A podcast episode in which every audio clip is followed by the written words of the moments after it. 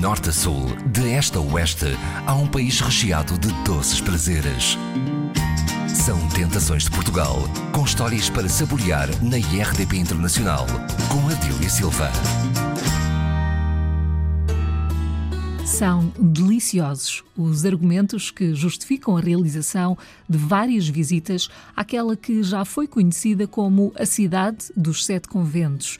A confeitaria portuguesa está em Porto Alegre para revelar mais sobre os fartes, um doce que se assemelha a uma almofada divinal. Os fartes uh, saíram também do convento de Santa Clara e os fartos têm uma característica muito interessante que é enrolado em folha de hóstia. É feito um creme de amêndoa e ovos com o açúcar em ponto, tudo leva açúcar em ponto, tudo, os doces conventuais.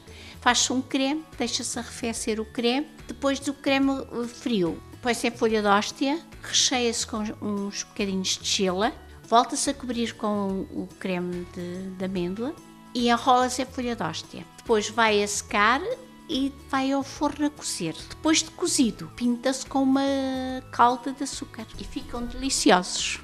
E para quem nunca visualizou um farte, como é que nós o podemos então definir? Portanto, vamos agora alimentar aqui esta gula imaginária e perceber então como é que eles aparecem aos olhos uh, do comum dos mortais.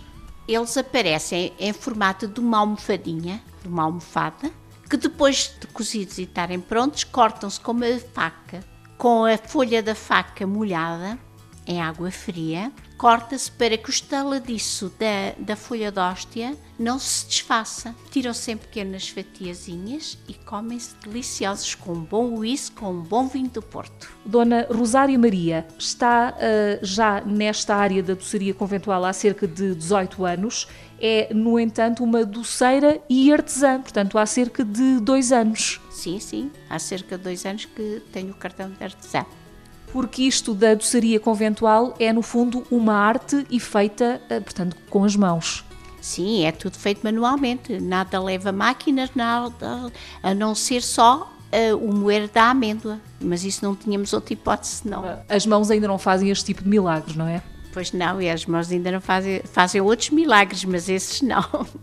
Em relação à origem dos ingredientes, estamos a falar eh, de que proveniências? Olha, eh, a amêndoa portuguesa é muito difícil de encontrar. Aquela que eu costumo usar tem origem mediterrânica. A hóstia é feita em Portugal e os ovos vêm do Zézer. Normalmente eu gasto daí porque tem alguma qualidade e é aqueles ovos que eu tenho mais confiança. Considerando que, de certo, terão 250 anos, a receita que lhe chegou às mãos sofreu alguma alteração? Não, eu penso que não, que é de origem. A senhora, portanto, entre aspas, já coloca a mão na massa, nos açúcares, na, nas gemas, já uh, há 18 anos. Houve necessidade de fazer aqui alguma adaptação à receita? Não, eu não fiz adaptação nenhuma. Como me ensinaram, é assim que eu continuo a fazer. Porque eu acho que alterar o que está bem feito, para mim é, é absurdo. Porque a gente faz uma coisa bem e sabe que aquela que é bem feita. Se vamos alterar há sempre coisas que não estão corretas. Quando este doce sai das fronteiras do Conselho, chega aonde? Chega a Lisboa, chega ao Porto. Tenho vários clientes no Porto que eu uh, envio pelo correio. Uh, tenho também em Lisboa duas casas em que forneço uma que é a Casa dos Ovos Moles de Lisboa, junto ao Jardim da Estrela, faz esquina, e tem na Avenida de Roma uma pastelaria também que forneço. Na minha campainha tocam todos os dias várias pessoas de várias partes do país e até internacional. Já têm vindo imensas pessoas do Japão, do Brasil, franceses, ingleses, Macau, que enviava para lá uh, os doces. É raro o dia em que não aparece pessoas de todas as partes do país e do mundo. Dona Rosária Maria é uh, doceira há 18 anos, tem uh, o reconhecimento oficial, portanto, de ser também uma artesã há cerca de dois anos. Todo este tempo de, de experiência, portanto, à qual se soma também aqui uh, 25 anos dedicados à confecção de outros doces, certamente já teve a oportunidade de viver muitas histórias, portanto, com estas obras que saem das suas mãos.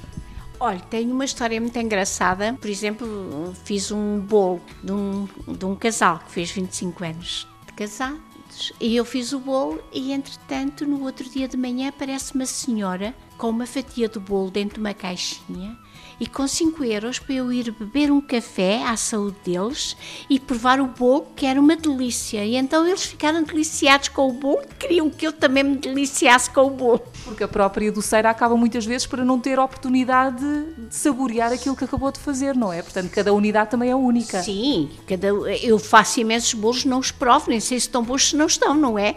Porque não vou provar os bolos. Uh, e essa, essas coisas que realmente marcam as pessoas e, e, e, são muito especiais mesmo. Uma doceira e artesã que também dá a conhecer aquilo que faz. Sim, vou sempre à Feira da Doçaria de Porto Alegre, que é sempre no mês de Abril. E ali dou a provar a toda a gente tudo de bom que faço. Tem ideia de quantas calorias é que tem esta tentação? Eu não tenho a ideia das calorias, mas o que sei é que realmente não tem tantas como as pessoas pensam. Porque a gordura que a doçaria conventual tem é uma, uma gordura natural, porque é da amêndoa. Ora, a amêndoa, a gordura da amêndoa não faz mal a ninguém. O pouco de açúcar que tem, que as pessoas pensam que também tem muito açúcar, a doçaria conventual, e não é, porque uh, a amêndoa, como é oleosa, acentua muito mais o açúcar. Não é que ele leve mais açúcar, é que acentua o gosto do açúcar. E como acentua o gosto do açúcar, parece que é mais doce, mas não é. Qualquer doce uh, vulgar, sem ser conventual, acaba por ter muito mais gorduras e tem muito mais doce, tem muito mais calorias do que tem um doce conventual.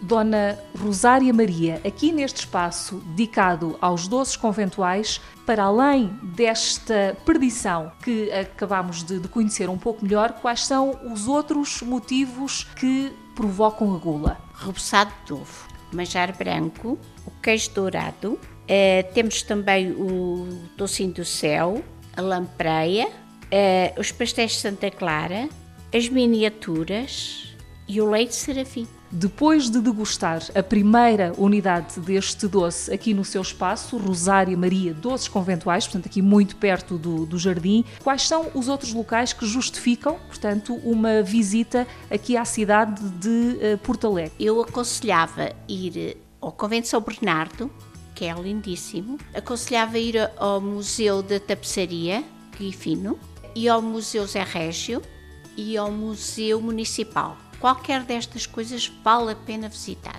Além disso, temos o Jardim da Corredora e temos aqui o Jardim da, da Avenida da Liberdade.